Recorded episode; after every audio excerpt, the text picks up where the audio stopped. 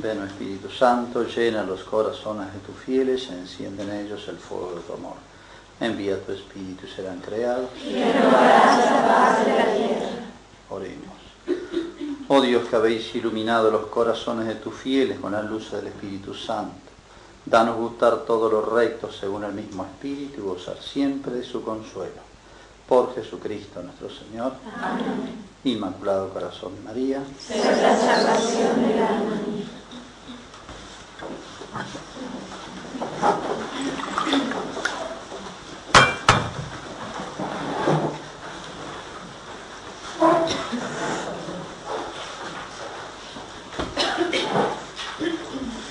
vamos a ver la de la pasión de Cristo, las comentando hoy en los dos temas del día, las siete palabras de Cristo en la cruz.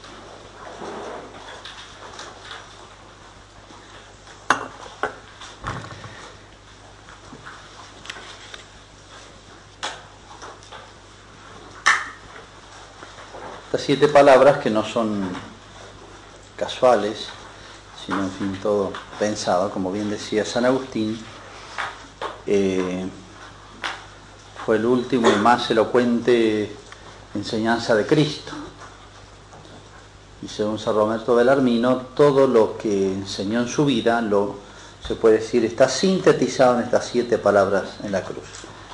Siempre se ha visto la cruz, no solamente el lugar del sacrificio, sino también el testamento, las palabras tan breves, las expresiones tan breves, pero tan elocuentes. ¿no? Decía San Agustín, lignum, lignum in quo fixa erant membra pacientis, essian cátedra fuit magistri docentis. Como acostumbra San Agustín decirlo poéticamente, el liño en, el, de la cruz en el cual estaban fijados los miembros pacientes que sufrían, también fue la cátedra del maestro enseñante que enseñaba. Bueno, conocen ustedes todos los detalles de cómo eran las crucifixiones entre los romanos, todo esto está muy reglamentado, el estilo romano. Eh, tenían muchas maneras de sacrificar, de ejecutar, y la cruz era el peor no solamente por los dolores, sino que es, era la pena también para esclavos o los delitos más graves de Roma, que era la traición a la patria. Los judíos piden no la muerte de Cristo, sino piden la crucifixión. Y eh, al pedir la crucifixión, tal vez están recordando que el texto del Deuteronomio, donde dice, maldito aquel que cuelga del madero,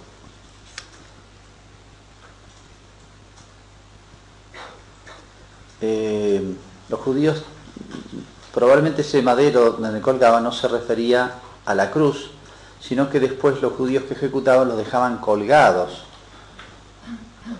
a los, este, a los ejecutados un tiempo como, como castigo ejemplar, ¿no? Pero de todas maneras eso se aplica a la cruz, de manera que piden lo más duro para Cristo. Y un sentido teológico tiene para los judíos de mayor, la maldición de Dios. Lo peor, ¿no? Ahí uno ve la intensidad y la profundidad del odio de los judíos. Bueno, está comprobado históricamente todos los detalles que cuentan los evangelios, lo cual confirma la veracidad ¿no? de todo esto la causa de la condena, todo esto estaba reglamentado, ¿no? La flagelación previa, había flagelación que llegaba casi hasta la muerte y la de las crucifixiones no, porque evidentemente tenían que morir en la cruz. Como saben ustedes, para extender a veces el sufrimiento ponían una especie de, eh, de, como un, cuerno de rinoceronte donde se sentaba estaba apoyado en la entrepierna, para que durara más y podía estar dos, tres días en la cruz, para extender más la vida y que la gente lo viera, por eso se crucificaba fuera de la ciudad y en el borde de los caminos. Fuera de la ciudad porque los antiguos distinguían la ciudad de los vivos y la ciudad de los muertos, no había que mezclarlas. Nunca jamás se enterraba en la ciudad. La necrópolis, la ciudad de los muertos, debe estar lejos. Pero en los caminos, para que la gente que entrara y saliera viera, eran castigos ejemplares, ¿no?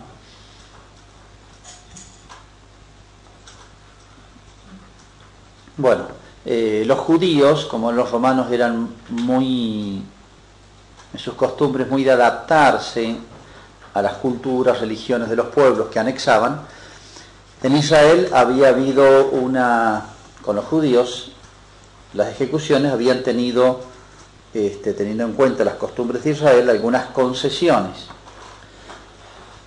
Por ejemplo, las mujeres nunca se crucificaban desnudas, los varones también podían ser cubiertos, eh, permitían que los acompañaran mujeres, eh, personas en la cruz, familiares, por eso hay personas al pie de la cruz, que en otros lados no permitían.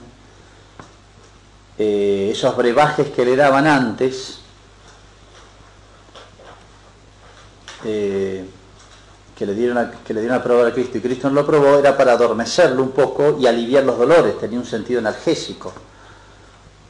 Eran todos maneras de atenuar la dureza del sacrificio de la cruz que los romanos le habían concedido a los judíos.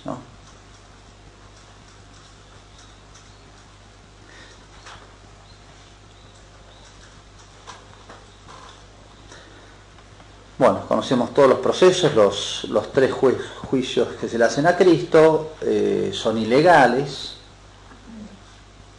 Eh, los judíos necesitan del sí de Pilatos porque legalmente ellos no tenían el jus gladi. España, eh, eh, Roma le había sustraído, lo hacía cuando anexaba un país, le dejaba todo lo que podían sus autoridades religiosas, civiles, menos aquello que podría entrar en conflicto con Roma o que necesitaba Roma para gobernar un país. Entonces, Podían imponer penas menores los judíos, pero no la pena de muerte. Pero como a Cristo lo quiere matar, necesitan delitos que sean delitos para el derecho romano. Por eso esbozan delitos de, que se hace rey y todo eso, o no quiere pagar los impuestos. Pilato se ve que después se da cuenta que no son reales, que son acusaciones falsas, entonces este, no, no los tiene en cuenta para condenarlos. ¿no? Pero los, los eh, eh, Pilato se ve acosado por los judíos que quieren matarlo y necesitan el sí de Pilato, pues ellos no pueden ejecutar a nadie. El Ius Gladi lo tiene Roma. Entonces Pilato llega a una fórmula intermedia. Yo no encuentro delitos, no hay delitos para Roma, pero si para ustedes hay delito, háganse cargo.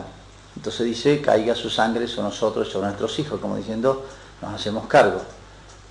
Entonces Pilato concede, autoriza la muerte. Pilato le temía a los judíos porque había tenido conflictos anteriores y los judíos tenían influjo en Roma.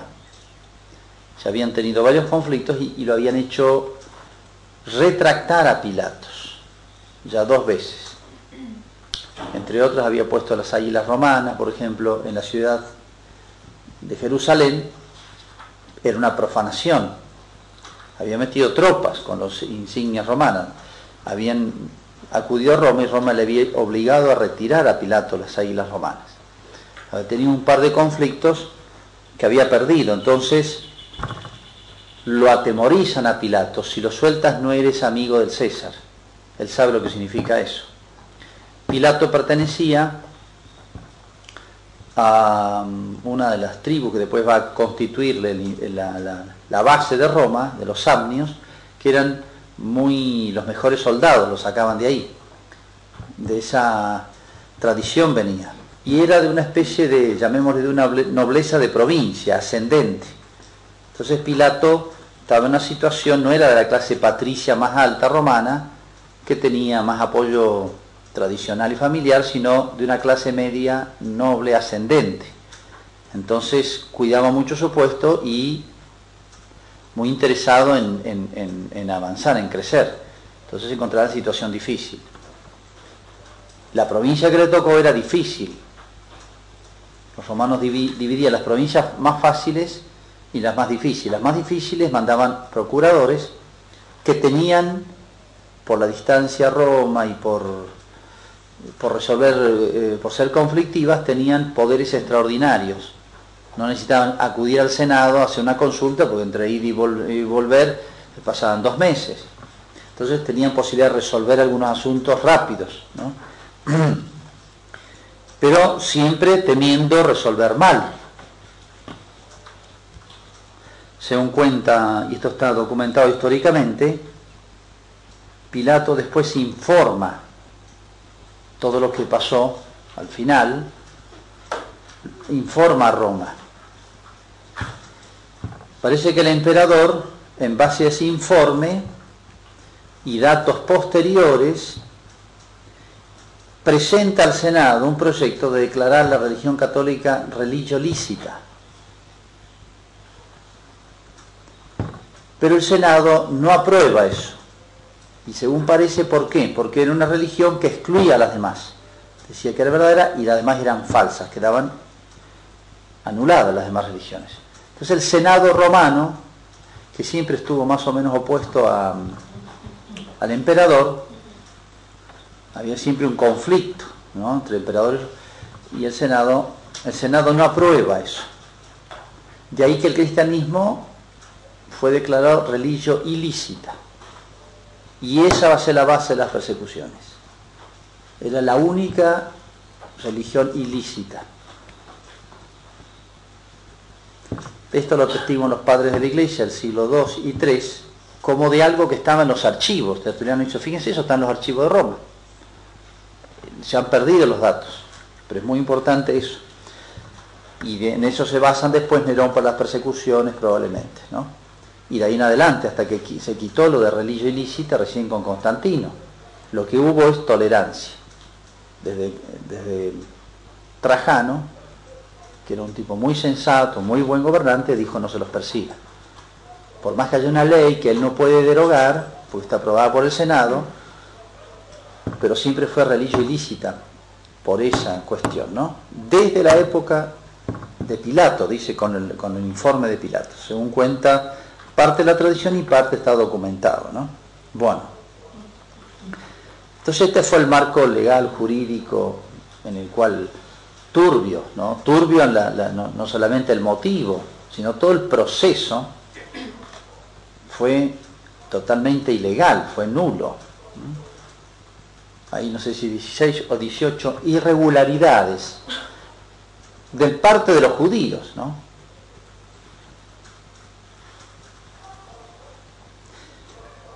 Bueno, llegamos a la cruz, ¿no? Ustedes saben que era, todo el proceso, se llevaba normalmente el, travesaño, el patíbulo, ya estaba plantado el, el otro poste, se lo clavaba y se lo elevaba y ya estaban los agujeros hechos de manera que metían un clavo y lo doblaban. Probablemente ha sido así.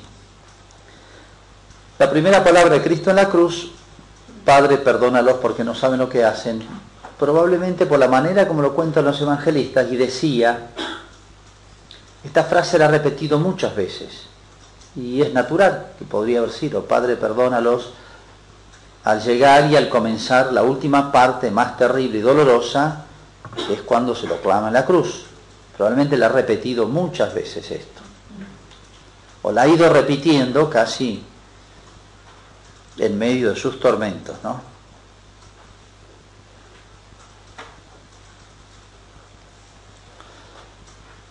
Si observamos esto realmente y, recordamos cómo era el suplicio de la cruz, sobre toda esta etapa, cuando se introducían los clavos en las manos, los dolores, porque tocaban los nervios, este, lo terrible que habrá sido, ¿no? Pronunciar estas palabras en este momento. Muchos hombres perdonan, pero años después. Una cosa es perdonar 10 años después, ya el olvido hace que sea mucho más. El tiempo ayuda, ¿no? Pero perdonar en el momento, y recordemos lo que significaba este momento, ¿no?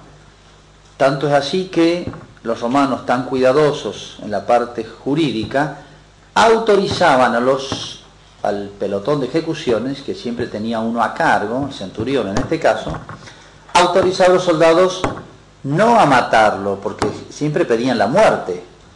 Los crucificados pedían que lo mataran rápido. No podían matarlo, tenían prohibido, pero sí podían arrancarles la lengua, lo único. Para no escuchar los gritos, los insultos, porque los ponían nerviosos a los romanos, no le viniera un trauma después y soñaran y se pusieran mal. Eh, podían arrancarles la lengua nada más. Lo que tienen que haber sido la situación de los, de los condenados, ¿no?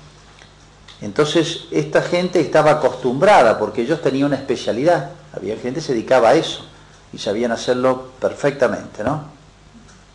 Entonces, qué sorpresa para los soldados, esto nos explica después la conversión del centurión, de en vez de escuchar los insultos, escuchar esta frase que, que repite, ¿no? Y no solamente eso, sino que Fíjense esta primera palabra, los, los, los que sufren siempre piensan en sí mismos, es como una defensa natural. Y las tres primeras expresiones de Cristo son para los demás.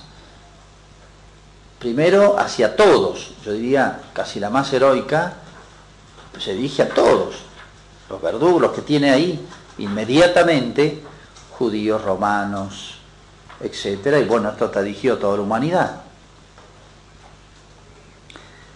Padre, y dice Padre, hace alusión al título más grande que tiene Él como Hijo.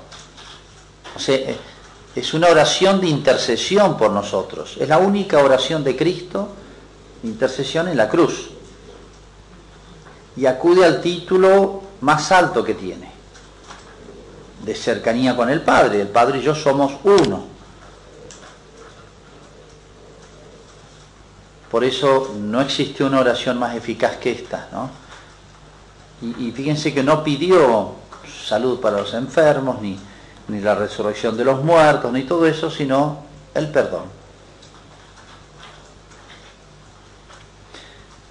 Esto hace ver que, digamos, el mal más grande que tiene el hombre es la distancia con Dios, es la separación con Dios, que se llama pecado.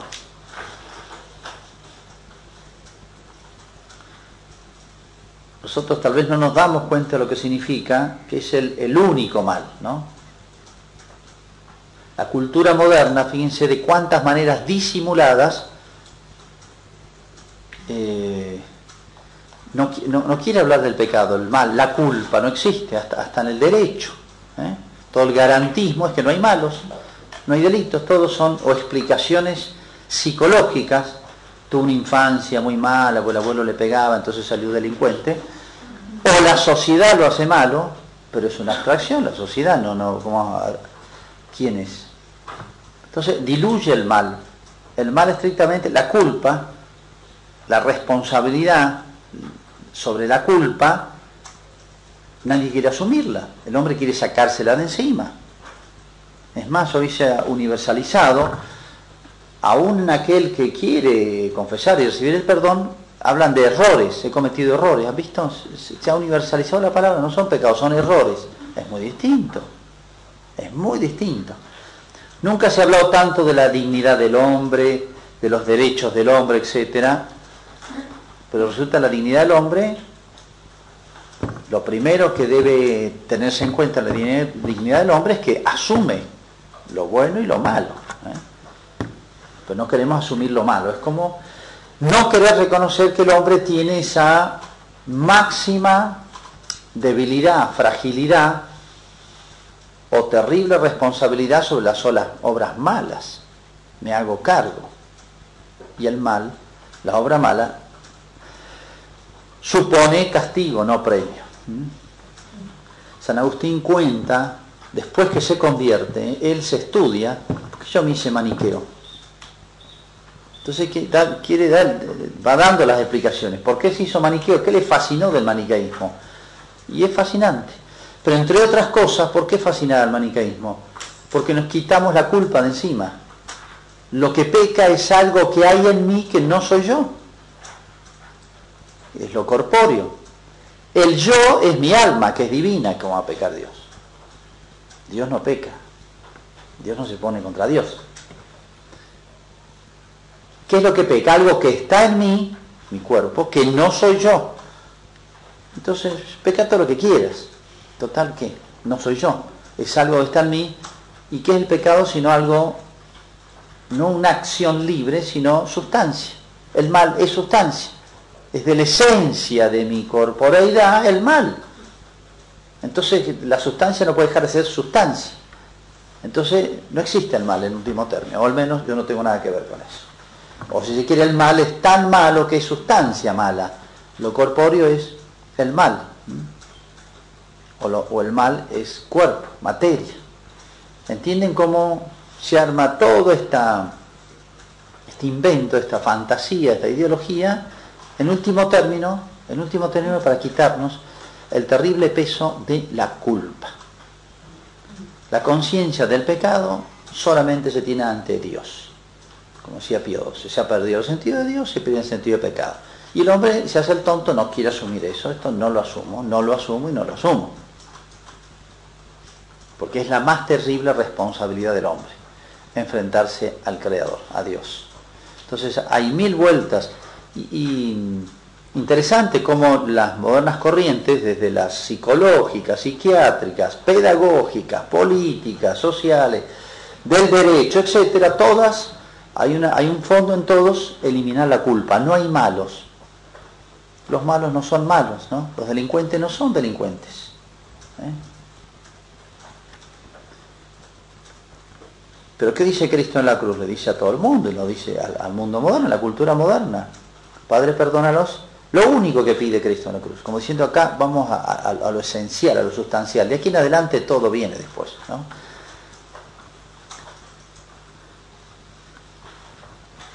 Y fíjense desde otro punto de vista, no solamente nos tiene que hacer pensar que es la primera palabra y la única petición que hace para nosotros. Eh, eh, el gran intercesor lo que pide para nosotros es el perdón.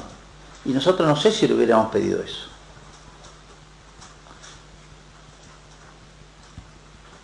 Viste otro punto de vista, en este momento que difícil es, no solamente está dando un ejemplo, sino que está intercediendo. Es una oración de Cristo esto. Nos está dando un ejemplo de perdón de los enemigos, todo lo que sea. Ejemplo. Pero aparte es una acción de Él, del mediador. Y una acción ejemplar, no solamente perdonar, al enemigo, que es el acto más grande y tal vez más difícil de caridad, y en ese momento, no diez años después, en ese momento. ¿eh? Es un gran acto de misericordia y fortaleza. ¿eh? Platón decía, los débiles son crueles y duros, y los fuertes son misericordiosos y mansos. Curiosa y muy aguda la observación de Platón. Los débiles son crueles Entonces esta no es un acto de debilidad de Cristo, es el máximo acto de señorío, de grandeza, que le da el amor, la caridad, ¿no? Esto es caridad pura, el amor al enemigo y la misericordia, la sobreabundancia, ¿no? Él había enseñado, habéis oído que se dijo, pero yo os digo, de nuevo el salto del Antiguo al Nuevo Testamento, que lo hemos visto de mil maneras, en figuras y ahora en realidad. El habéis oído que se dijo es Moisés. Pero yo os digo, o sea, hay una superación, se nos pide más, porque se nos dan más fuerzas. La diferencia del Antiguo el Nuevo Testamento es eso, sobreabundancia de la gracia. No es que no existiera la gracia antes, sino ni la Virgen podría haber sido la Inmaculada, ni nadie convertirse. ¿Cuál es la diferencia del Antiguo al Nuevo? Varias, pero podemos centrarla en una. La abundancia o sobreabundancia de la gracia de los instrumentos, de los medios,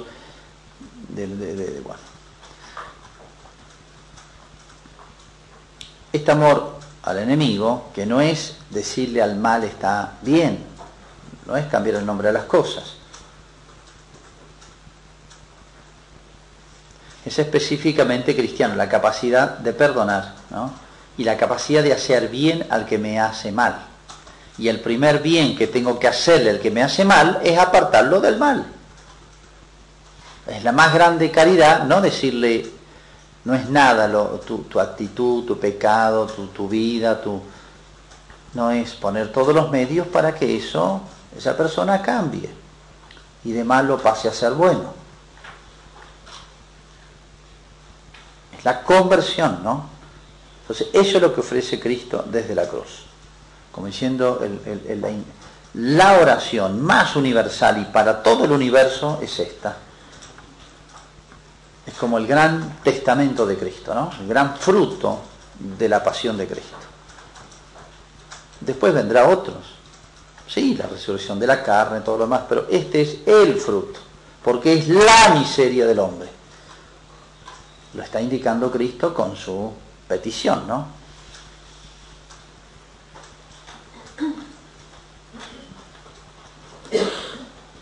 Y esto es específicamente cristiano, porque el cristianismo es el único que entiende que el pecado es pecado y le pone el nombre a las cosas y entiende la profundidad del mal humano que es el pecado.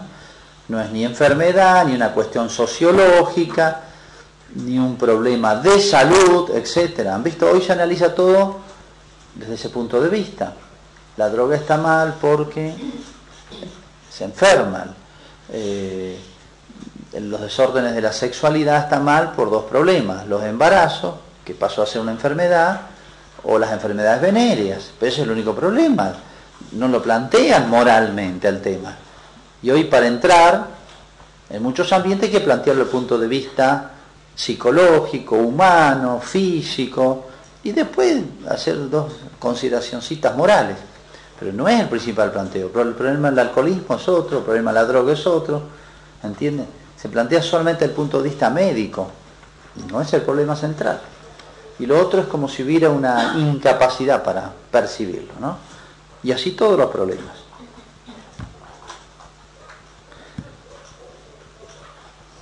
Bueno, de este gesto de Cristo que digamos está haciendo una afirmación antropológica importantísima Cristo en la cruz. El mal de la humanidad con mayúscula es el pecado, ¿no?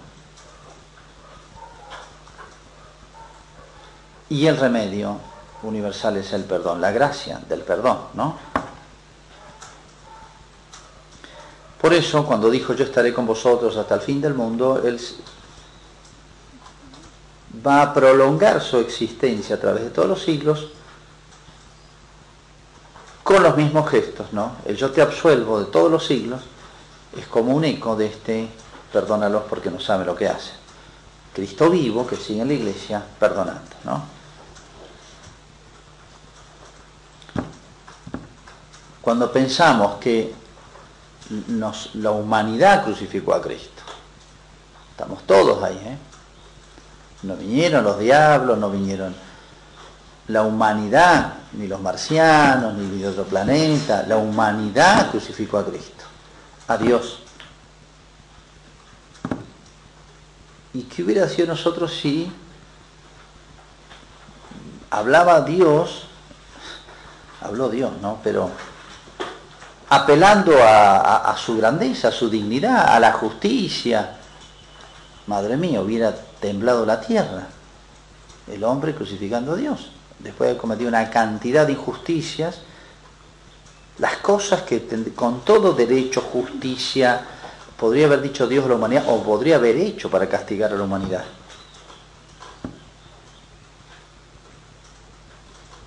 Qué sorpresa, ¿no? Que hablando Dios, en el medio de este gigantesca injusticia, delito, pero gigantesca injusticia, la más grande de los siglos, habla Dios, que es la víctima, y escuchamos el perdón.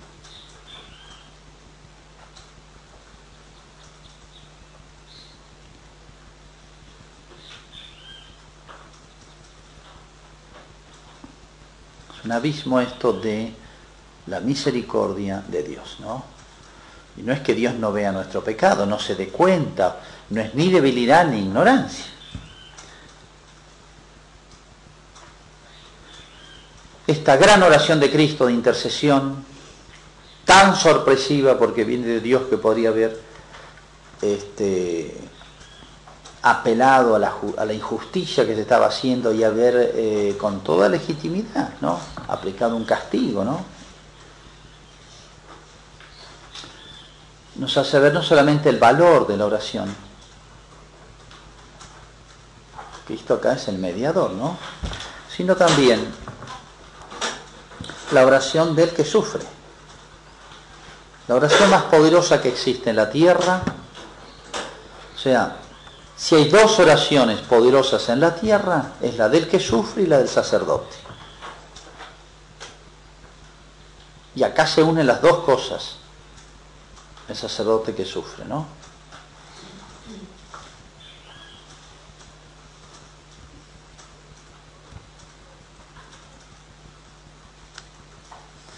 Segunda palabra, hoy estarás conmigo en el paraíso. Bueno, con Cristo fueron llevados, siempre se agrupaban las ejecuciones. Probablemente los tres atados, en la Santa Sábana se ha descubierto a la altura del tobillo del pie de Cristo, como que una soga ha corrido la sangre, y eso calza muy bien con la manera, pues llevaban a uno del brazo a los pies del otro, del pie del otro al brazo del otro y así. Iban atados los que iban a crucificar. Bueno, a Cristo lo han llevado con los otros dos. No sabemos qué es lo que han padecido antes estos hombres, si han sido flagelados o no, probablemente no. E incluso un gran especialista en la Santa Síndone sostiene que los dos ladrones no estaban crucificados, estaban con, eh, eh, clavos, estaban atados, que era otra manera. Los ataban en la cruz, y, pero para poder respirar tienen que levantarse sobre los brazos, obviamente duele mucho menos, pero se agota y mueren por una especie de asfixia. Y si quieren acelerar la muerte, le cortan, le quiebran las piernas, que es que hicieron. ¿De dónde sostiene porque dice junto a la cruz Jesús estaba, no dice estaban clavados en la cruz. Eso tiene que los diálogos largos de estos hombres que hablan en la cruz, las, frases de Cristo son muy breves, suponen que este hombre, nadie que esté con clavos y colgado puede hacer esa frase tan larga, mira este, no sé cuánto, nada hecho, en cambio nosotros, la hace más corta, ¿entiendes? Un poquito, la tiene tanto aire, hace, este, trata de sintetizar un poquito, hace un esfuerzo, ¿no? No sé qué hubieran hecho algunas si hubieran estado crucificadas. Bueno, eh, él supone eso, bueno, por los diálogos más largos, que sufría mucho menos que Cristo, ¿no? Pero no obstante, mueren después al quebrarse de las piernas. Uno a la larga moría lo mismo, ¿eh? Eso una, no es que sea tan cómoda la, cosa, ¿no? Bueno, puede ser una conjetura, pero bueno, este, estos dos hombres realmente seguro que han oído hablar de Cristo. ¿Quién en Israel no oyó hablar de Cristo? Lo habrían visto, lo habrán escuchado, lo habrán, qué sé yo. O sea, no es que no tuvieran conocimiento de Cristo.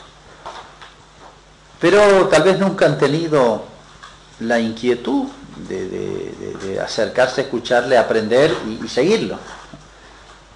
Me dio la fuerza, lo tiene que ponerse al, lado de Cristo ahora, ¿no?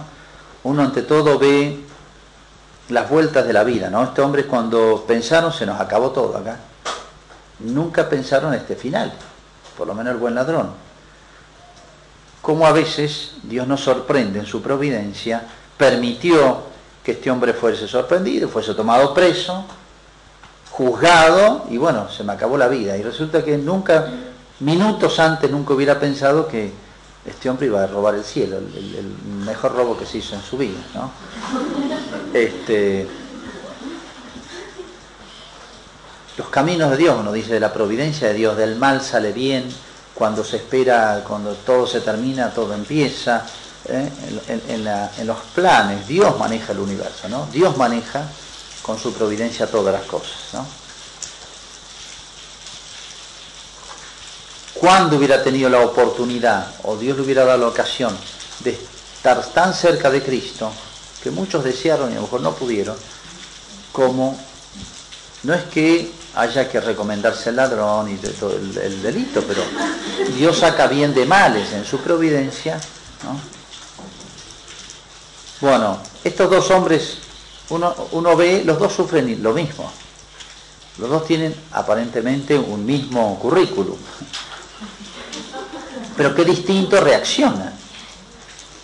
Da la impresión por los textos de los evangelistas que al principio los dos estaban enfurecidos, porque el, dolor prueba y saca lo que hay dentro de uno. El dolor muestra lo que hay dentro de uno, a nosotros y a los demás. Por eso Cristo quiso ir a la cruz para mostrar más. Nunca fue más virtuoso ni menos Cristo, siempre fue igualmente santo, pero se vio más virtud en la cruz, resplandeció más. Estaba como escondido, digamos. En cambio, estos dos hombres, la misma prueba, el mismo itinerario probablemente, y sin embargo, qué reacción distinta. Da la impresión de que en uno de ellos hay una conversión, porque al principio parece que los dos reniegan de Cristo, bueno. Creo que no se puede descartar de que el tiempo, desde que los crucifican hasta que mueren, han pasado horas. No sabemos exactamente. Como ellos contaban de a tres horas, de a bloques, tercia, sexta, nona, etc. Bueno. Pero ha pasado tiempo, terminó el proceso de la ejecución, están clavados en la cruz, puestos en la cruz, y ahí quedan, quedan los soldados.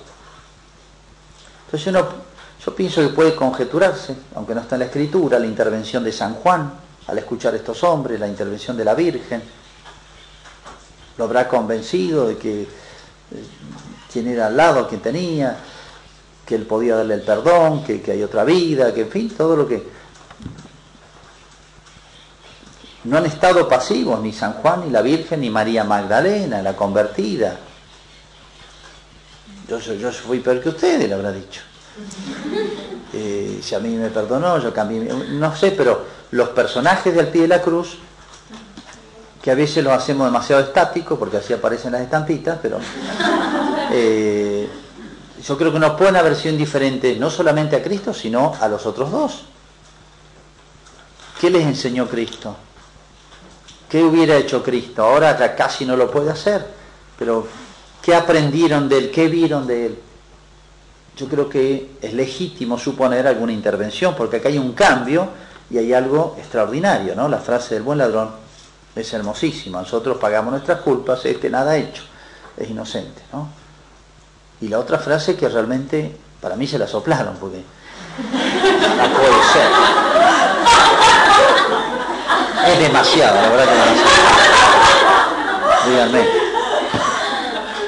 Porque ¿qué, hubiera dicho uno? Dame una ayudita, qué sé yo, estoy sufriendo mucho, qué sé yo, no sé. Pero la frase del buen ladrón realmente es extraordinaria, ¿no?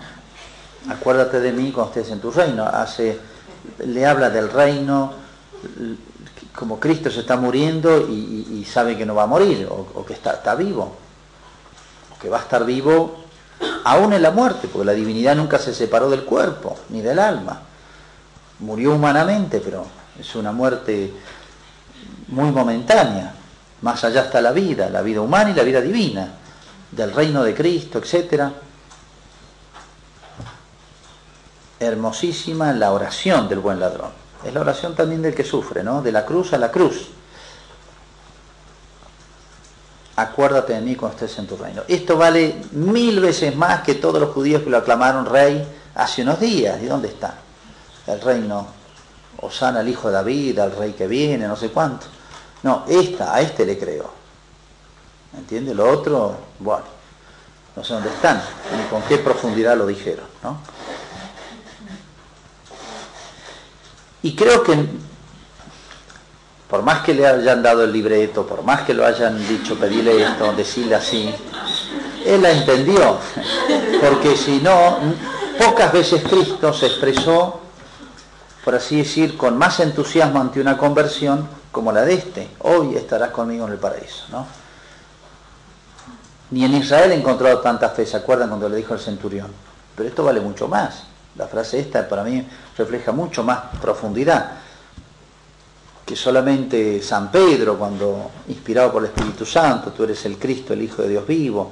Pero aquí incluso no solamente lo confiesa lo que dijo Pedro, sino es un acto de humildad muy grande. Acuérdate ni siquiera le exige, simplemente le pide, como un mendigo que no merece nada, y la respuesta de Cristo, la respuesta de Cristo nos hacen ver realmente el sentido profundo o el sentido en la intención, no solamente en las palabras, sino en la intención del alma, del corazón de este hombre, lo que había ahí adentro, porque podrían reflejar las palabras algo que él ni entendiera en profundidad. Hoy, conmigo en el paraíso, no hay desperdicio acá, ¿no? Hoy, o sea, no le dice, vamos a ver, tener que pasar el purgatorio, vamos a tener que purificar un poquito más, o si perseverás, vamos fíjense, le dice hoy una especie de urgencia, de, ya, eh, como diciendo, eh, más, más pronto que el hoy, no sé qué hay. Esa, esa, prontitud con la que Cristo responde a un corazón realmente contrito. ¿no? Hoy, conmigo, le ha dicho que es rey, tu reino. Conmigo, rey,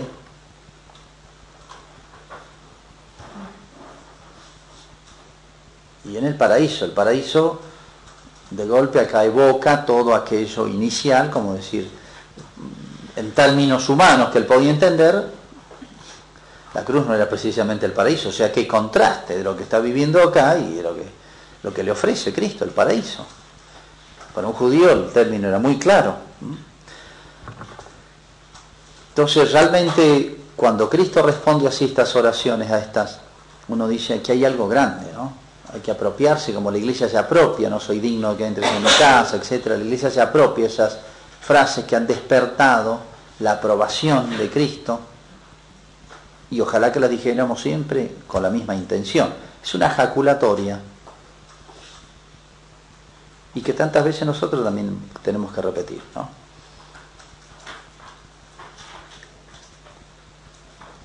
Decíamos que a veces eh, los males del mundo nos hacen un poco pesimistas y nos hacen un poco dudar de Dios, de la capacidad que tiene Dios para transformar las piedras, de las piedras hijos de Adán. O sea, para Dios no hay pecados graves, o sea, no hay pecados no hay pecados indestructibles, no hay pecados que no puedan borrarse, no hay que... Si Dios es Dios, ¿no? Eso que Lutero, llevado por sus problemas personales, él no podía vencer sus concupiscencias, entonces pensó que eran imperdonables, eran imborrables. En el fondo, un hombre muy pagado de sí mismo, confiado de sí mismo, no tenía sentido de Dios, porque para Dios crear un grano de arena y el universo el mismo esfuerzo. Perdonar un venial y un pecado gravísimo para Dios es lo mismo. Entonces, si, si este hombre en esa circunstancia el dolor acerca o aleja, pero nunca deja igual, en esa circunstancia dio un salto espiritual tan gigantesco, ¿a quien no puede convertir la gracia? Entonces, no me aflijan ni mis pecados ni los pecados del mundo. Basta con tener esa... Lo único que pide Dios es esa actitud, la humildad de la contrición la contrición y la humildad de sentir o, reconocer la necesidad del perdón, que me lo regalen, que me lo den. La contrición del corazón y la confianza en la misericordia. Si Judas hubiera escuchado este diálogo, tal vez hubieran cambiado para él la vida, ¿no? Bueno, tercera palabra de Cristo. Mujer, aquí tienes a tu hijo, la Virgen. En las tres palabras, fíjense, Cristo está pensando en los demás, siempre.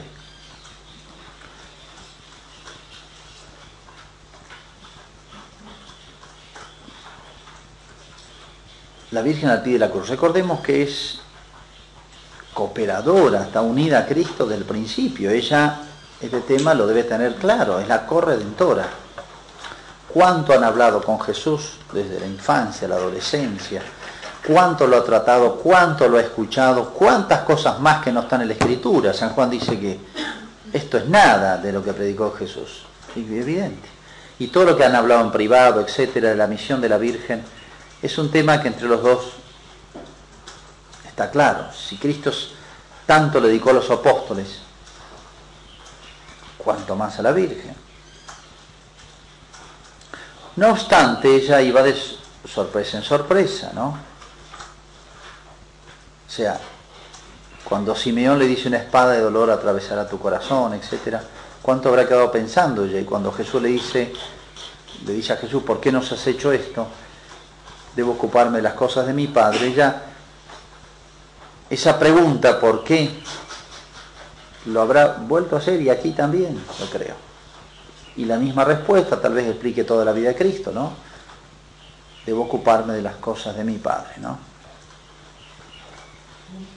Entonces, así como a ella han sido cosas nuevas, sorpresas, toda esta última etapa, cómo iba a ser esta entrega, Cristo profetizó su muerte, fenómeno.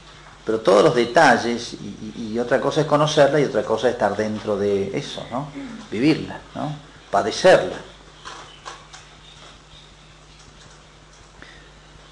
Hay que meterse en el alma de la Virgen y no solamente sufrir por su Hijo, sino sufrir como corredentora por todos. Cristo cargó con todos los pecados del mundo, no los suyos. Y la Virgen de alguna manera también. Entonces, si vemos cuánto le significó su hijo, tenemos que también unir, porque la corredentora, cuánto le significó la humanidad. Los dolores de la Virgen no eran solamente los de Cristo muriendo en medio de una gran injusticia, lo que cargaba sobre el corazón de la Virgen es muchas cosas más. Yo pienso que le doldría más la ausencia de los apóstoles, la traición de Judas, el pueblo de Israel elegido y tantos. Acuérdense que la ciencia de la Virgen, el conocimiento de la Virgen no era un conocimiento común, ordinario, ¿no? Tenía una ciencia especial, ¿no? Entonces, hay que tratar de, meterse dentro del alma de la Virgen. Y esta hermosa y misteriosa frase, aquí tienes a tu hijo. Como diciendo la Virgen, yo diría declarando algo que está más para nosotros que para ella, más para San Juan que para María.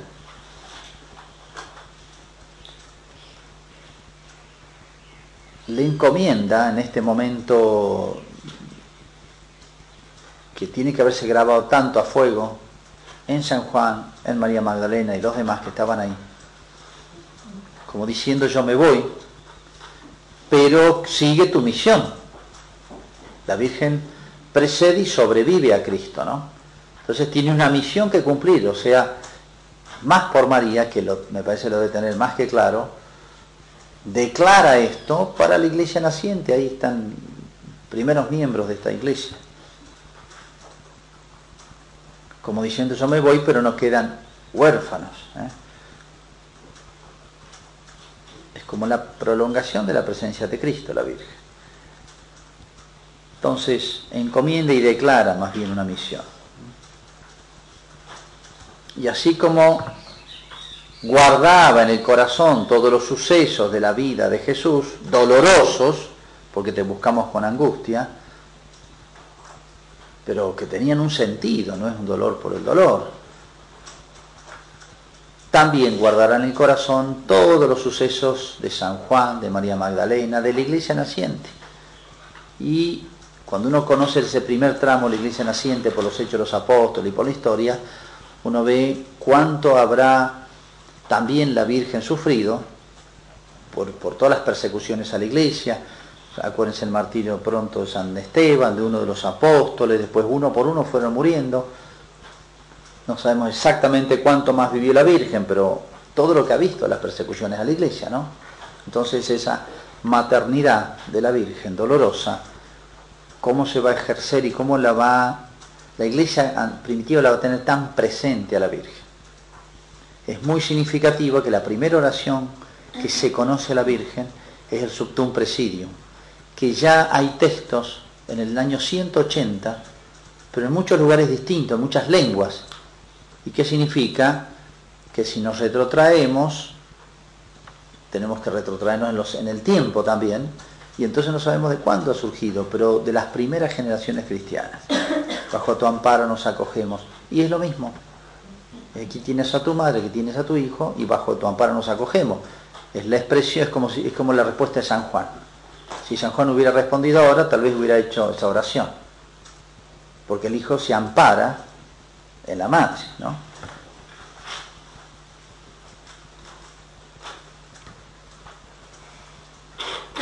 Uno recuerda a Santa Teresa cuando pierde a su madre, dice que tenía adolescente, tenía creo que 14 años, y cuando llegó a la casa, ya la enterraron del cementerio, sintió el vacío de la madre y que nunca más la iba a ver.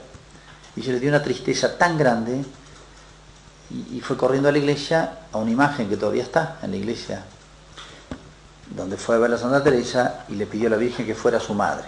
Y desde entonces como si hubiese captado para siempre el lugar de la Virgen en, su vida. ¿no? Este, en ese momento del orto es donde se percibió más patentemente, más vivamente, la maternidad de la Virgen. ¿no? Hay momentos en que el hombre está más sensible para entenderla. El momento de tanta sensibilidad, por así decir, de la iglesia, esta experiencia de San Juan, de María Magdalena, etcétera, que pronto la han transmitido a la iglesia. Todo esto es, de la iglesia, no es particular de, uno de los apóstoles ni de María Magdalena, ¿no? Como lo habrán difundido e inculcado a la iglesia, o sea, nació tan naturalmente, no nació de una encíclica la devoción de la Virgen. Nació, nació de la vida, ¿eh? esto se fue contagiando y transmitiendo y, bueno, estos recuerdos, imagínense, era Cristo, no era un prócer o ni siquiera un santo. Entonces, ¿cómo marcaron a toda la iglesia el papel de la Virgen que iba a ocupar? ¿no? Está en el testamento de Cristo, ¿no? en sus últimas palabras, que son las que más nos han marcado.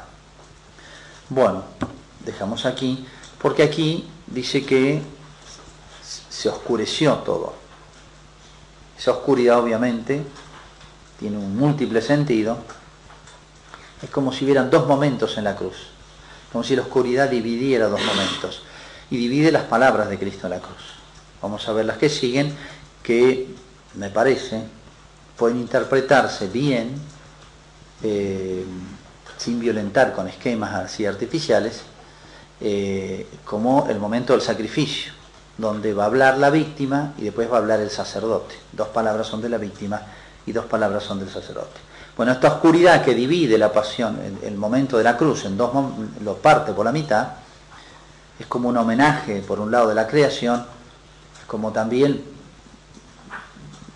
una, las dos ciudades, el bien y el mal, en su momento culminante, ¿no? tiene como un múltiple significado.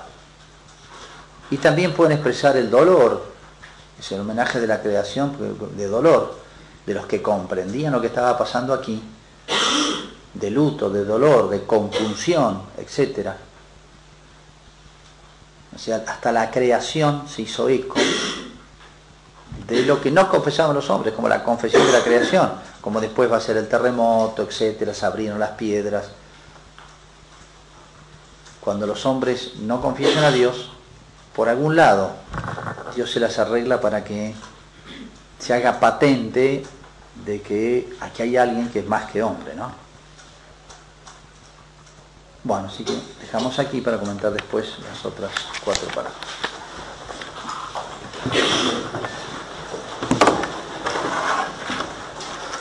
Gloria al Padre, al Hijo y al Espíritu Santo y siempre, por los siglos de los siglos.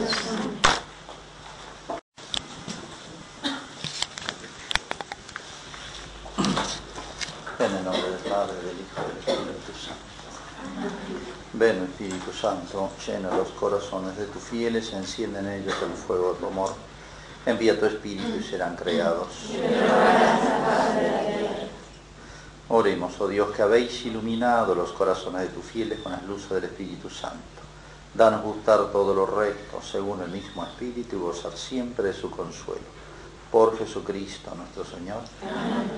Inmaculado Corazón de María.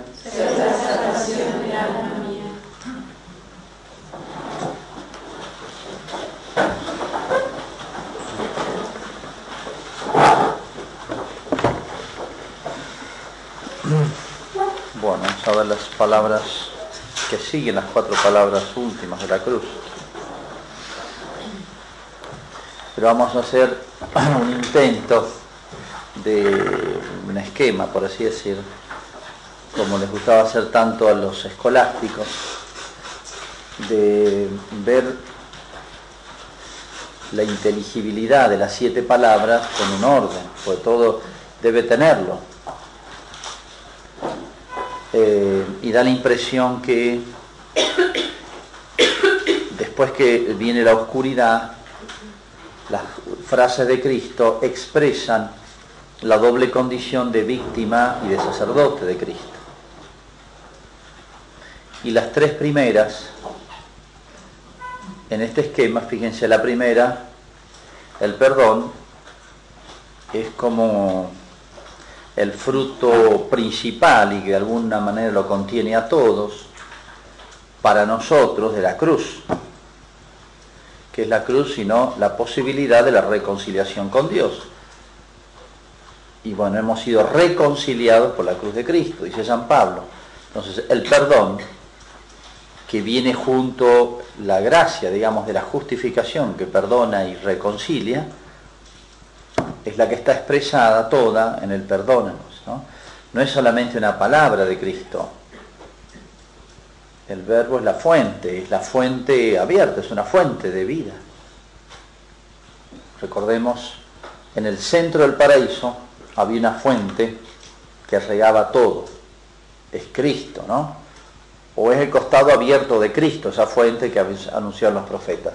Esa figura del paraíso, con la fuente en el centro, etcétera, es Cristo, es el nuevo paraíso, ¿no?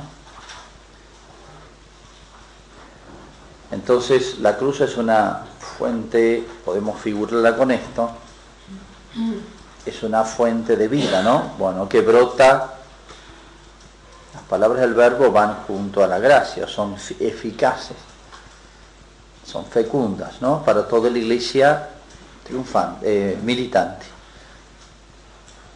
Hoy estarás conmigo en el paraíso en realidad el hoy de Cristo, hay que ver en qué sentido se entiende, pero el ladrón ha bajado con Cristo a lo que nosotros, descendió a los infiernos, podría representar la gracia de Cristo que va hacia adelante y hacia atrás. Ese misterio que está en el credo, ese artículo descendió a los infiernos, resucitó de entre esos muertos, de entre pero llevándolos todo al cielo. Entonces, la segunda frase de Cristo podría representar esa eh, la, fecundidad de la cruz hacia atrás. Ese misterio que abarca, la cruz abarca hacia adelante hasta, hasta el fin del mundo y hacia atrás hasta Adán. ¿no? Ese misterio que nosotros lo tenemos muy poco en cuenta, los orientales lo tienen muy en cuenta, el descenso de los infiernos, lo que significó la gracia hacia atrás de todos los justos hasta Adán, ¿no? La Virgen, la maternidad María, es como la mediadora de todas las gracias, ¿no? Es como si fuéramos remontando un río y nos encontramos con la Virgen, ¿eh? junto a el sacrificio redentor. Y ahora vamos a ingresar, por así decir, en el gran acto sacrificial, la gran misa, que es la del Calvario, es la misa fontal, la misa fuente. ¿eh? Entonces antes de encontrarnos con la fuente nos encontramos a la Virgen junto a la fuente, ¿eh?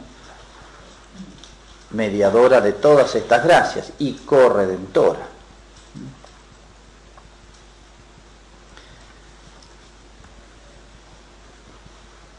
se hace las tinieblas y da la impresión de que este es como el marco de este gran sacrificio. Vamos a escuchar primero a la víctima. Dice, Dios mío, Dios mío, ¿por qué me has abandonado?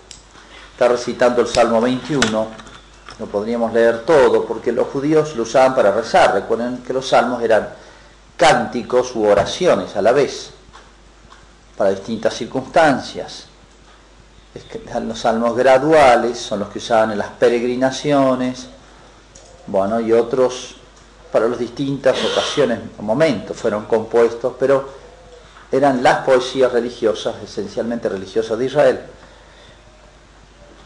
Acá está recitando todo el salmo. Y el sitio, tengo sed. En los dos está hablando, está expresándose la víctima, el cordero. En la victimación del alma, Dios mío, ¿por qué me has abandonado? Y del cuerpo, el tengo sed.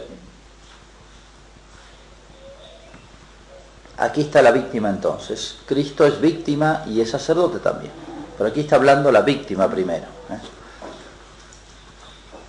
En este momento, recuerden, no hay que perder vista el, espacio o el tiempo, se están sacrificando los corderos en el templo. ¿Por qué? el sacrificio de los corderos podía hacerse varios días. El margen de la paz no era todo un día, imagínense la cantidad de gente, los sacerdotes no alcanzaban a sacrificar tantos corderos. Entonces había concedido un margen. Por eso Cristo ya comía el cordero pascual el jueves, pero seguían los sacrificios. O sea, en este momento en el templo se están sacrificando los corderos, la figura, y aquí está la realidad.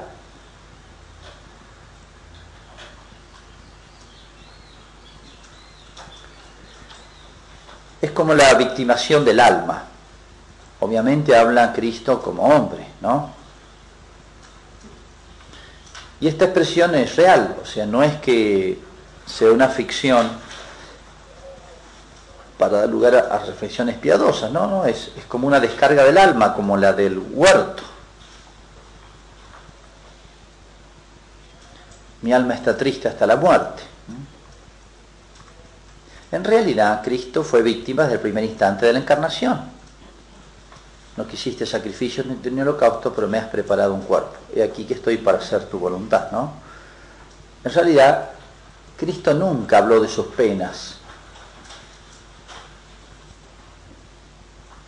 Pareció pasarla siempre bien, siempre ocupado de los demás, hasta en la cruz. Pero aquí hacía falta por nosotros. O sea, aquí llegó al, al Monte Calvario, la culminación de esta ofrenda como Abraham cuando lleva a su hijo Isaac, ahí llega a la cumbre del monte Moria, ¿no?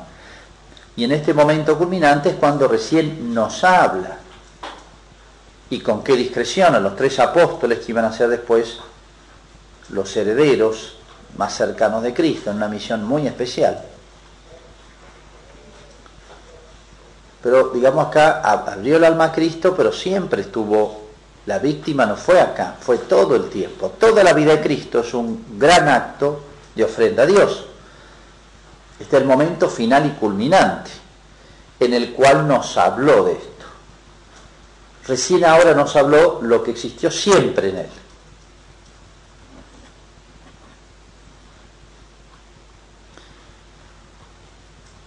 Esta victimación del alma, el abandono de Dios, es una de las pruebas más más tremendas, más profundas. Una cosa es la soledad de los hombres. Pero la soledad de Dios, recuerdan esa expresión de Santa Teresa, en la vida espiritual, eh, en la medida que se va creciendo, se va sintiendo la, eh, soledad en esta tierra. El, no, el, ensancharse, el crecer el corazón, no, no, no satisfacen las cosas de la tierra. No hay nadie que me haga compañía, decía Santa Teresa hablando de estos fenómenos de la sexta morada. O sea, ¿quién puede consolar a Jesucristo de los hombres? Entonces, estoy hablando de Cristo como hombre, ¿no? Pero imagínense el alma de Cristo, qué compañía le vamos a hacer nosotros. Y sentir el abandono de Dios, que Santa Teresa dice se siente más la necesidad de Dios, el hambre y la sed de Dios, sentir la sensación del abandono de Dios ella el acabose, ¿no? O sea, qué terribles pruebas son las que pasaron el alma de Cristo, la pasión del corazón, que no lo solemos tener en cuenta al hablar de la pasión de Cristo. Solemos fijarnos en, en la flagelación, en los clavos, la cruz, etc. Pero no lo que se llama la pasión del corazón, a la cual nos asomamos un poquito en el huerto y otro poquito acá, ¿no? se sabe en la, vida de los santos las segundas purificaciones, las purificaciones del, alma, del corazón, la noche oscura del espíritu, que hay algo de esto, algo, dice la sensación del abandono de Dios. Por eso es la prueba las virtudes teologales. Primeras tandas de purificaciones son a la sensibilidad más bien, purificaciones pasivas de los sentidos, que están más vinculadas a nuestra sensibilidad en torno a las pasiones, en torno a las virtudes de la fortaleza y de la templanza. Pero en las segundas tandas de purificaciones más profundas es la purificación pasiva del espíritu. Y San Juan de la Cruz cuenta que hay cierta semejanza a este momento en la vida de Cristo. O sea, en la vida de Cristo está todas las etapas de la vida, todas las situaciones humanas, todo, tan humano todo, ¿no? Menos en el pecado. Algo se asemeja, dice San Juan de la Cruz, no es que sea igual, ¿no?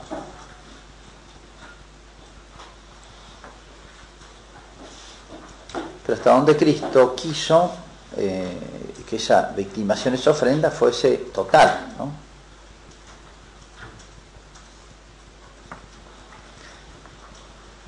y la queja, por así decir, de, del cuerpo, se queja, se expresa, ¿no? La victimación del cuerpo. ¿Por qué? Porque la sed en realidad es el gran tormento, mucho más que el hambre. La sed es atroz, el hambre se puede soportar, pero la sed es insoportable. Pero la sed de Cristo viene por la pérdida de la sangre. Entonces lo que está expresando la sed de Cristo es el síntoma de que ha perdido toda la sangre. Produce una sed, la pérdida es grande de sangre, produce una sed espantosa. Recuerdo María Goretti, el tormento más grande era que pedía agua y ni la madre le podía dar. El médico le dijo, ni una gota de agua. El tormento más grande de María Goretti en su agonía era la sed y por la pérdida de la sangre. En esa época no se ponía suero. Entonces hay un sentido real acá, ¿no? Que expresa que el cuerpo realmente ha perdido la sangre, ¿no? De sentido real. Soldado dice que pone una esponja en la lanza y le da vinagre, salía en agua con vinagre. Era una bebida que usaban los soldados, se llamaba posca. Era una bebida que usaban los soldados barata y que llevaban siempre, que era una especie de refrescante. Es verdad que a veces se hacen reflexiones místicas sobre esta nueva tortura, la perversidad del soldado. También somos malos los hombres, pero no, no, no, no. Podemos hacer reflexiones místicas, pero eso no, es histórico. Lo que hace el soldado es un gesto de humanidad acá. Le da, este, eh, lo toman ellos para la, para la sed. Entonces, el soldado se conmueve y le da, quizás ha tenido que ver con la conversión del centurión, no sé, pero con eso no se va a saciar la sed, ¿no? O sea, eh, a veces qué poco es lo que le podemos dar nosotros a Cristo, aún valió tal vez a Cristo más el buen gesto que lo que físicamente significó esto, ¿no? Pero en este tengo sed hay mucho más profundamente un sentido espiritual. Que la Madre Teresa decía que este es el pasaje en el cual veía sintetizada toda la, todo el carisma de ella, la respuesta de ella, todo lo, que ella funda, lo que ella inicia, la espiritualidad de Madre Teresa, es todo movido por esta sed, que los santos tanto la habían advertido, ¿no?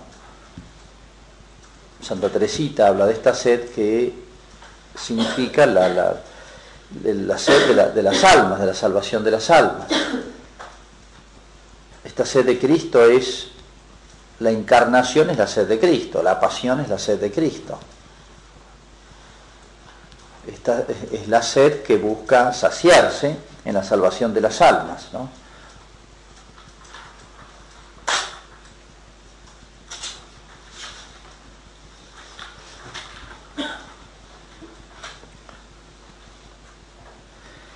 Y simplemente lo expresa, fíjense a todo. Dos veces Cristo recordemos el pasaje de la samaritana, dijo a la samaritana, dame de beber, sintió la sed por el cansancio del camino. Esto es mucho más que el cansancio del camino. Aquello era, se puede decir, la transpiración, pero aquí es la sangre la que le hace tener sed. La expresión esta de Cristo es como mucho más universal. Aquello le pidió a la samaritana.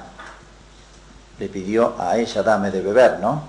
Pero acá expresa simplemente la sed, ni, pide de beber, ¿no? Hay una diferencia y no, no deja haber un misterio acá en esta diferencia de expresión. Yo creo que hay una expresión más universal, dirigida a todos los hombres. ¿Y qué es la respuesta de los santos con su vida? La Madre Teresa lo expresó de una manera, pero de alguna manera estamos todos llamados a saciar esta sed, que no es lo que intentó el soldado, ¿no? Es una sed mucho más profunda que es del alma, también del cuerpo, obviamente.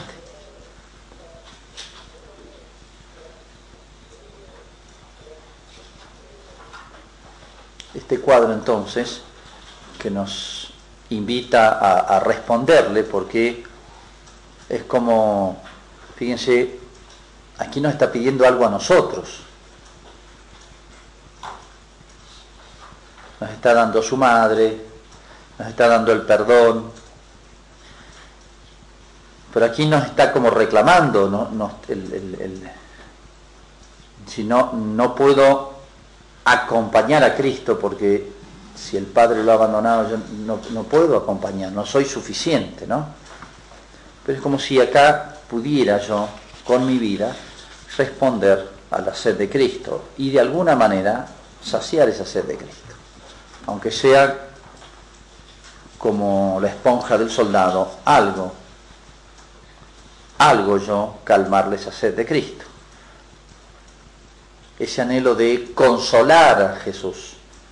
Recuerdan los chicos de Fátima, las cosas de Dios, todo lo que la preparación sobre todo del ángel, los preparó y tuvieron la... fue como una purificación para ellos, pero en los tres chicos despertó sentimientos distintos y en Francisco era el anhelo de consolar a Jesucristo, que es algo parecido a esto, ¿no? Consolar a Cristo, tal vez eso lo evoque más el huerto, acompañar a Cristo como ese ángel de la consolación en el huerto de los olivos, consolar o calmar la sed, vendría a ser casi semejantes, ¿no? Pero Francisco toda su vida le entendió de sacrificios, de oraciones, de todo, de salvación de las almas para consolar a Jesús. Y podríamos decir para calmar la sed de Jesús. Acá está entonces el Cordero, llevado el matadero, el Cordero de Dios que quita los pecados del mundo, el nuevo Cordero Pascual. Pensemos todas las imágenes del Antiguo Testamento, donde hablaban de una víctima, ¿no? Que se ofrece a Dios, una víctima inmaculada, voluntaria, inmaculada, hostia pura, hostia santa, hostia inmaculada. Vamos a escuchar ahora al sacerdote que dice consumatum est. El rito, el rito de, que, realizaba el sacerdote tenía un principio y un fin. O sea, había un ritual. La matanza los corderos había un ritual. Todo acto litúrgico tiene un ritual que debe ser observado. ¿no? Bueno, acá es como el final de esa gran ofrenda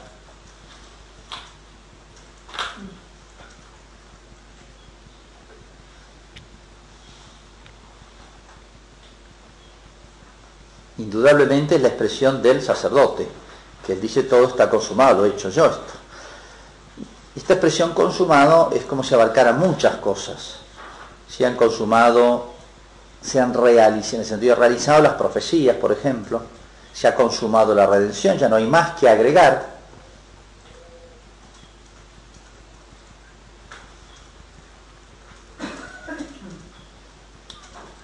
Incluso de aquella profecía de, del Génesis.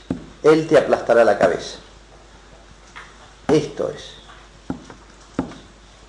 Entonces del Génesis al Apocalipsis se puede decir toda la historia de la humanidad porque es hacia adelante y hacia atrás. ¿eh? La redención de Cristo hacia atrás y hacia adelante lo abraza todo, como los brazos de la cruz. Está consumado ya, esto es sobreabundante. se terminó de realizar, la fuente de la redención, la fuente está abierta. Faltará ahora que se aplique, que se lleve a todos los rincones, a todos los hombres, pero ya la fuente está abierta. El ítem misa es del sacrificio de la misa. La misa ha terminado, y misa es, tiene un final. ¿eh? La misa ha terminado, ya el rito acabó. Bueno.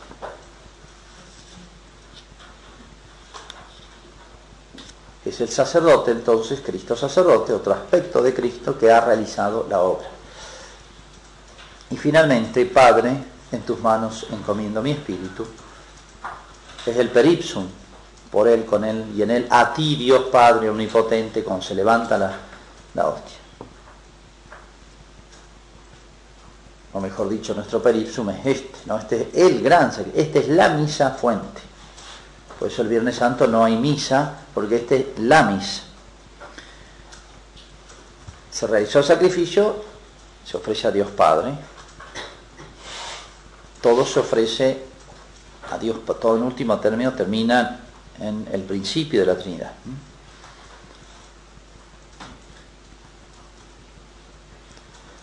Este gran sacrificio que ha sido todo no obra nuestra, ¿no? Dios nos prestó, nos dio su Hijo y nos dio la humanidad de Cristo para que el hombre pudiera ofrecerla. Entonces, es un sacerdote que está mediando entre Dios y los hombres. Por eso el sacerdote es Cristo como hombre, que está aquí distante de Dios y de los hombres. Por la encarnación esa humanidad está elevada.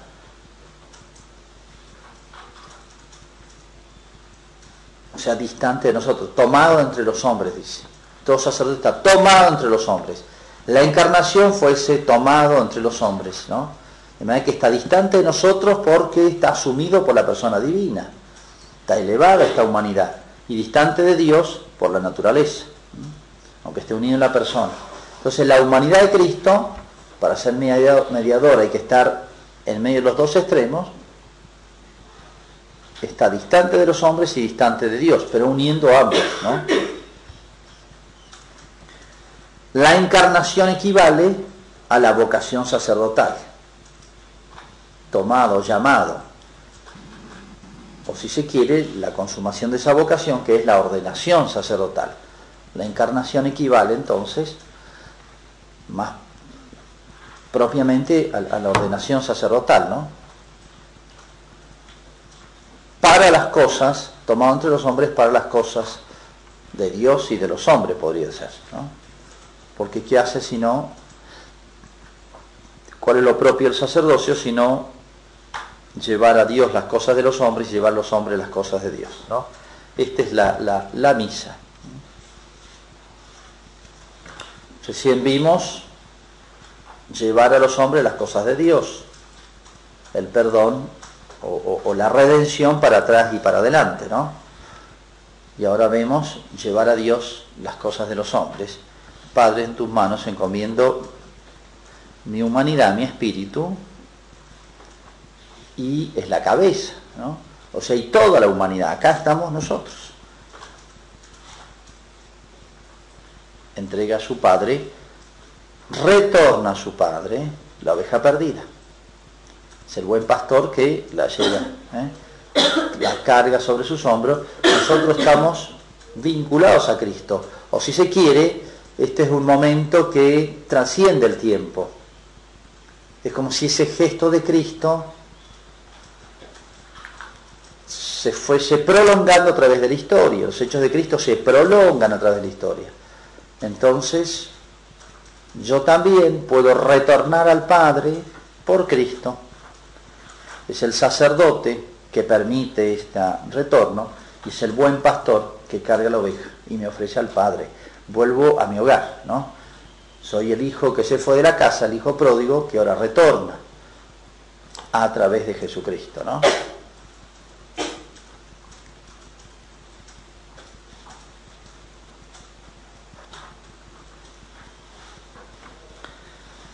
termina el sacrificio y después ese hecho tan significativo que cuenta San Juan, el costado abierto de Cristo, la lanzada donde salió sangre y agua. Y ahí quedó abierta esa fuente. Por eso dice San Juan abrió. Abrió el costado. No dice hirió o rasgó, sino que abrió. Es como quien abre una puerta. En fin, tantas imágenes acuden aquí. Recuerden la alca de Noé. Tenía en su costado una puerta por la cual se ingresó para salvarse del diluvio. El nuevo Adán de donde nace la iglesia, que brotan los sacramentos del bautismo y la Eucaristía, pero a su vez hay una puerta de ingreso. Entonces debemos de nuevo esa mediación. Podemos ingresar, porque es una puerta abierta al cielo, ¿no? Podemos ingresar por el costado esa herida que despertaba tantas eh, significados espirituales místicos para los santos, piensen sobre todo en Santa Catalina de Siena, es el gran tema de ella. O esa oración alma de Cristo, es tan linda, ¿no? Es decir, el costado de Cristo, si lo vemos en sentido figurado, místico, es la puerta al cielo, ¿no? La reconciliación con Dios. Es las dos cosas. Hay un camino ascendente, es puerta, y un camino descendente, fuente.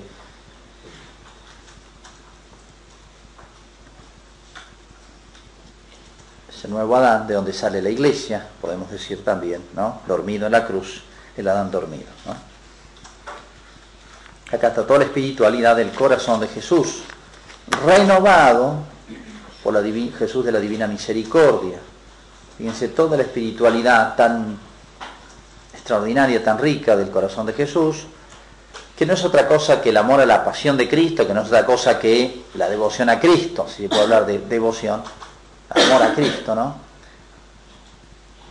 Que tanto se ha perdido, realmente ha sido, marcó tanto los siglos, ahora ha sido de alguna manera sustituida por el Jesús de la Divina Misericordia, son casi los mismos rasgos, ¿no?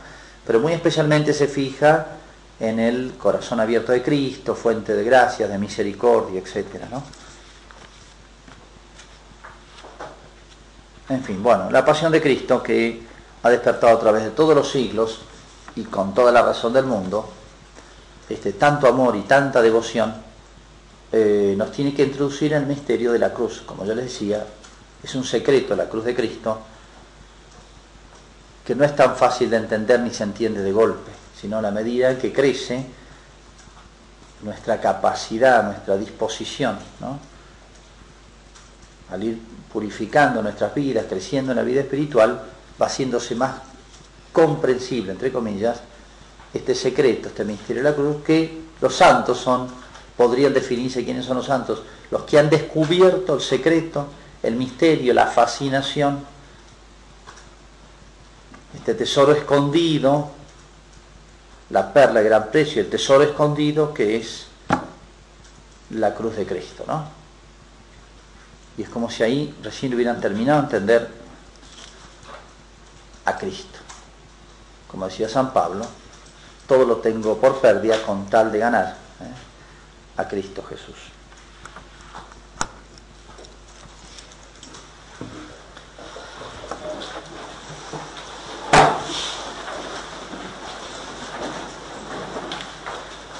Gloria al Padre, al Hijo y al Espíritu Santo.